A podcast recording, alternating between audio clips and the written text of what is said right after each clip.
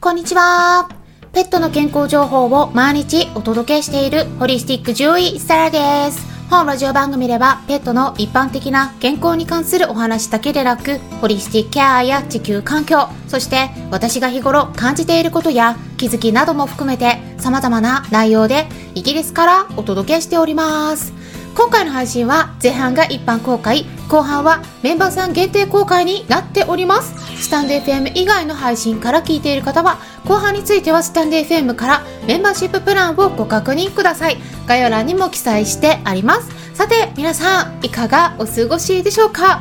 私の方ではですね、昨日、ボイシーの方でコラボライブを開催していたところだったんですが、そちらにもご参加いただいた皆さん、ありがとうございましたで次回もですねコラボライブになっているのでスタンデー FM の方ではお知らせを立ち上げておりますからそちらをチェックしていただけたらなと思います。日程の方はですね6月24日金曜日の夜8時半からになります。はい。はいということでこちらのコラボライブではボイシーの方で耳から美味しいフードウェルネスという名前のチャンネルがありましてそちらの方で健康や食に関する論文に基づいた情報を発信されていらっしゃるめちゃくちゃ有益なチャンネルになっているんですね。でそちらからお話をしていただきますので興味のある方はぜひコラボライブにもいらしていただけたらなと思います。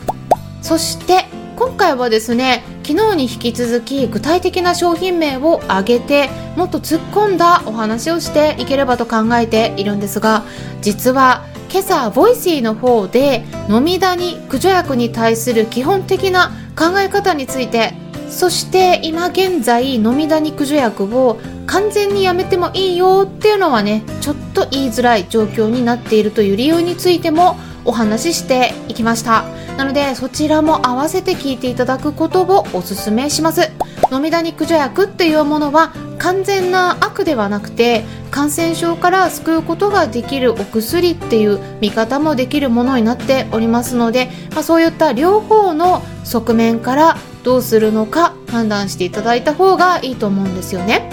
で私はホリスティックな視点というものですね。これは全体を捉えるものの見方っていうものを非常に重要視しているので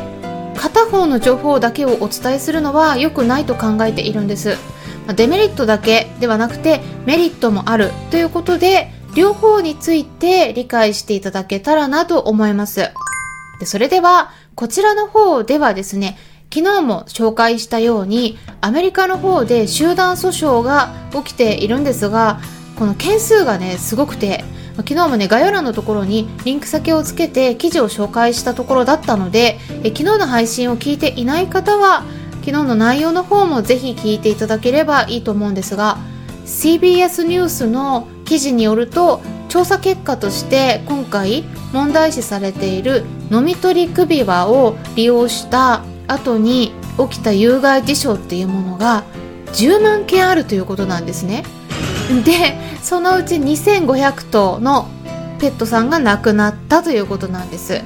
これすごい数ですよね。10万件って。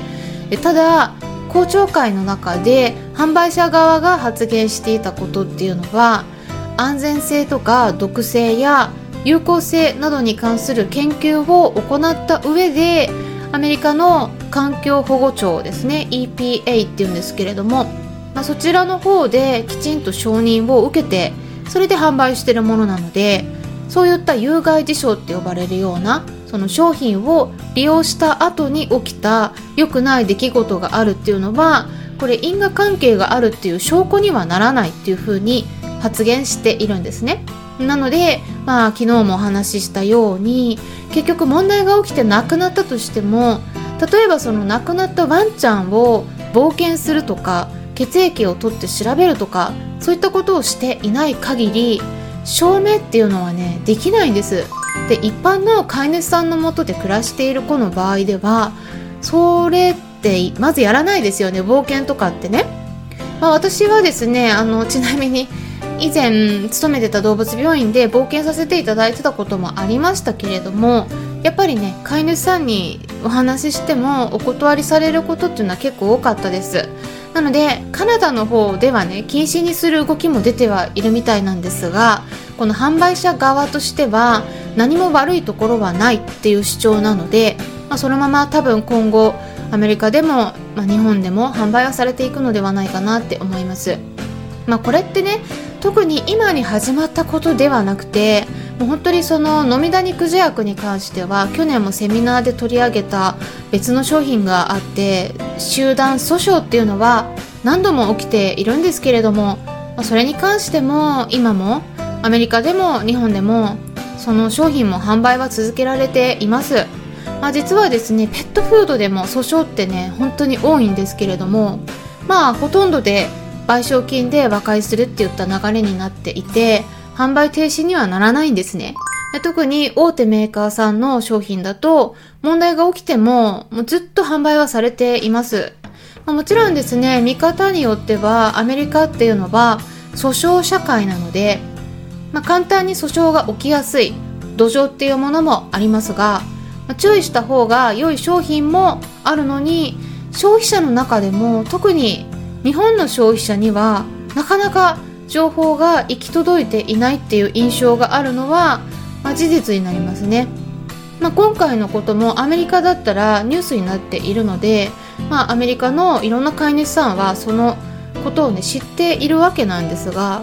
日本の方はねまだ知らないっていう状況ですよねほとんどの方が。なので消費者としてやるべきことっていうのは自分の身は自分で守ること。一緒に暮らしている子のために飼い主としてできることっていうのはきちんと情報を得て選んでいくことだと思うんですね。で昨日の配信もね是非聞いてみてください。まだ聞いていない方がいらっしゃったらですねまあこういう問題っていうのは発覚してからではね遅いんですね本当に。それでね何かワンちゃん猫ちゃんに問題が起きたとして、ね、皆さんが訴訟を起こしたとしてもですねお金を得ることはできても亡くなった子の命は戻ってきません。なのでもうね予防が大事なんですね。っていうことでアメリカで起きていること。そして同じ成分の商品っていうものは日本に流通していますのでそのあたり具体的に後半の方ではメンバーさんに事実をそのままお伝えしていきます、まあ、私がお伝えしていることっていうのは普通に海外のウェブサイトで調べれば載ってることなので、えー、気になってる方がいらっしゃったら英語でいろいろ調べてみるといいと思います。あとですねあのちなみにちょっとここでもお伝えしておきたいんですが